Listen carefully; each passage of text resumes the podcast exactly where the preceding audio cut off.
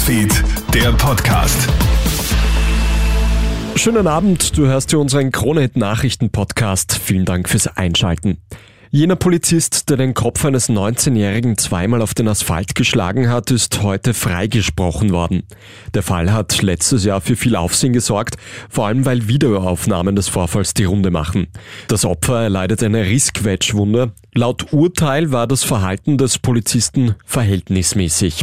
Das versteht der Opferanwalt Clemens Lahn aber nicht. Er sagt zu Puls 4, das Gericht hätte auch sagen können, es ist zwar Anzugsbrauch, aber eine Körperverletzung schon und hätte ihn dann nach einem anderen Paragraphen mit einer geringeren Strafdrohung verurteilen können. Der Freispruch ist noch nicht rechtskräftig. Der Neusiedlersee ist viel zu warm. Aktuell ist der See im Burgenland um sieben Grad wärmer als sonst.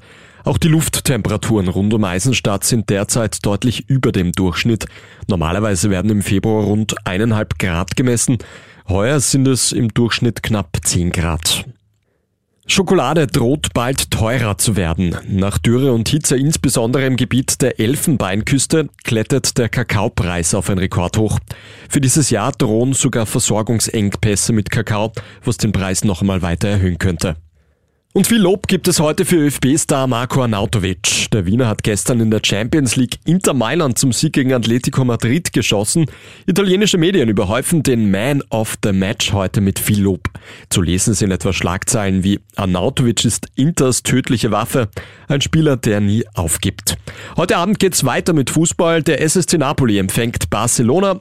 Arsenal ist beim FC Porto zu Gast. Los geht's um 21 Uhr. Das war der Kronet Nachrichten Podcast. Danke fürs Einschalten und bis zum nächsten Mal.